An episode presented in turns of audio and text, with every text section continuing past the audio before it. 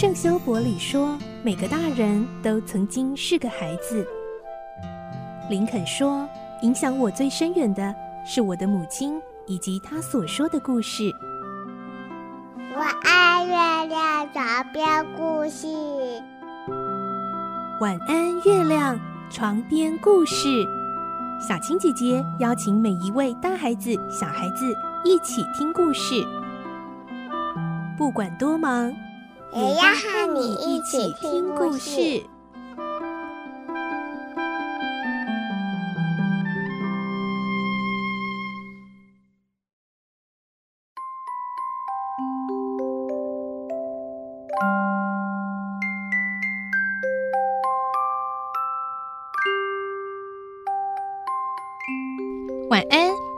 你和我们一起听故事。我是小青姐姐。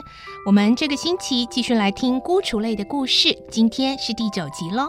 我们会听到奥利弗跟着绰号小精灵的男孩约翰来到了伦敦。小精灵带奥利弗去见一个老人，在老人的家里还有四五个小孩。究竟这是个什么地方呢？来听这个故事。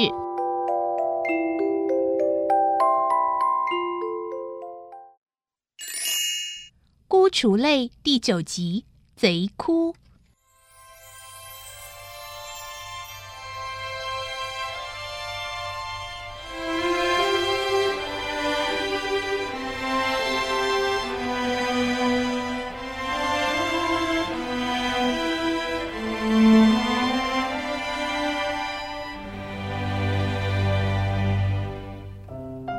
踏出餐馆，奥利弗便开始跟随约翰启程前往伦敦。两人一路风尘仆仆，抵达伦敦时已是午夜十一点多了。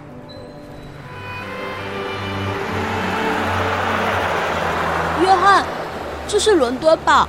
好热闹哦，简直像白天一样啊！奥利弗好像乡巴佬进城，首次见到繁华的伦敦，感到十分兴奋。约翰并不理会这些，继续领着奥利弗穿过市中心，走过一条又脏又乱的小街。小街里，酒吧、旧衣店、旅社等一些低级的营业商店，乱七八糟的相对并立着。店里头有些客人喧嚣叫嚷着，有些唱着淫秽下流的歌，有些脸上青一块紫一块的正在打架。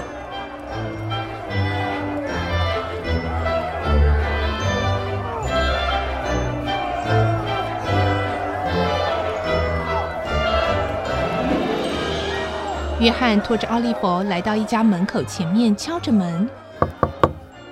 谁呀？一个红脸的男人把头伸出小窗问。约翰马上以一声口哨代替回答：“来啦！”门终于打开了。哦，你们是两个人？红脸男子问。小精灵，这是谁？新朋友。约翰将奥利弗推到红脸男子的跟前。哪来的野孩子？从遥远的地方来的。约翰回答。废琴老伯在吗？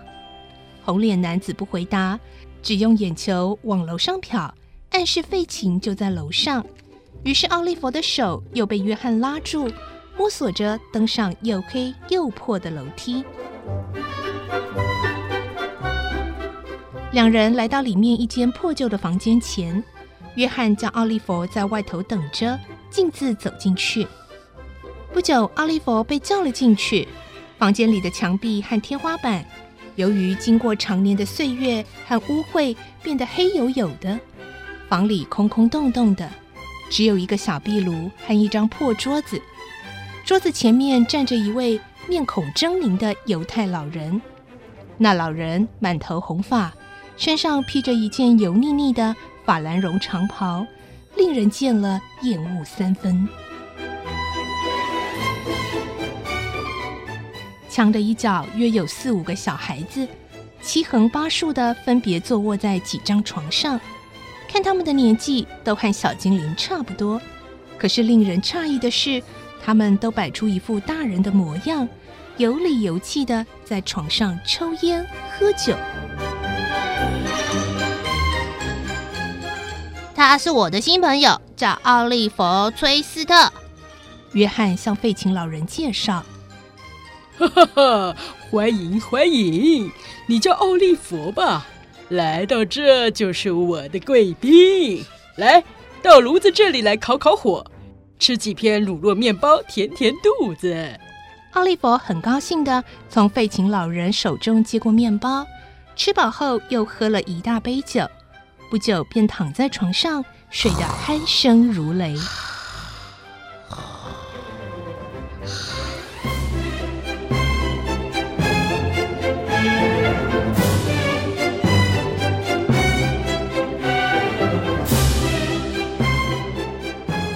第二天早晨，奥利弗醒来的时候，房子里除了费琴老人以外，其他人都不在。费琴老人精神饱满的边吹口哨边煮咖啡。当楼下有一点声音传上来的时候，他便停下口哨静听。一会儿又开始吹起来。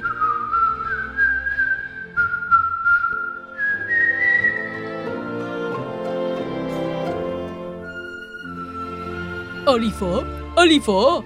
咖啡煮开后，费琴走到奥利弗的床边，叫着他的名字。奥利弗很想从床上跳起来回答他，可是七天以来的饥饿与疲劳使他全身酸痛的起不了床，也答不了话，只好静静的继续装睡。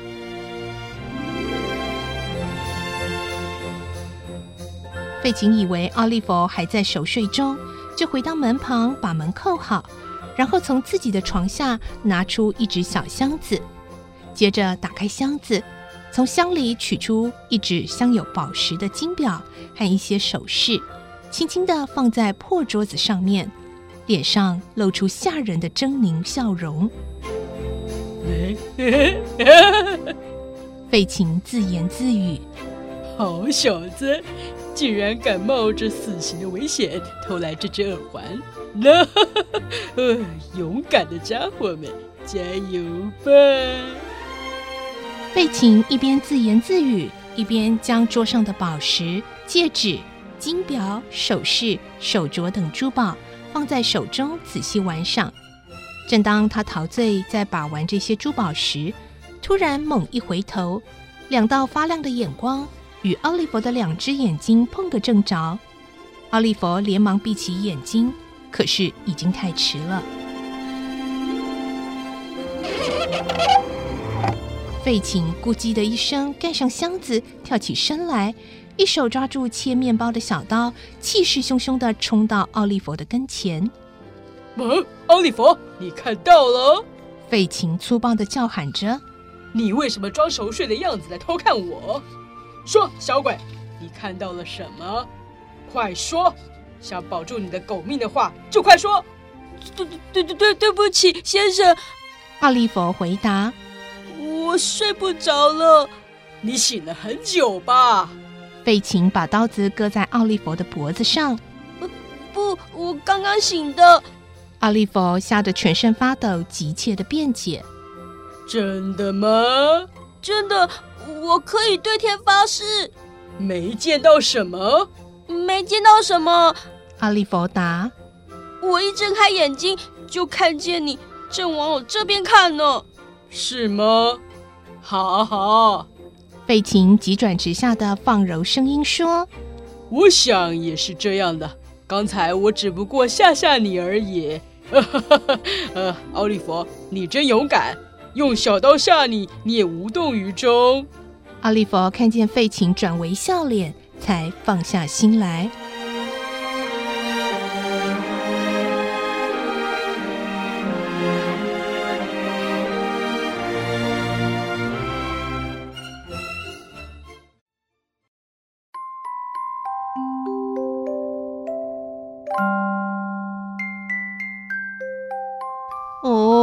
原来这个地方也不是一个什么好地方哎！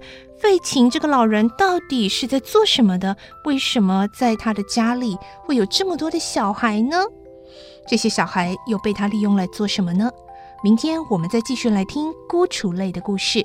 祝你有个好梦，晚安，拜拜。小朋友要睡觉了，晚安。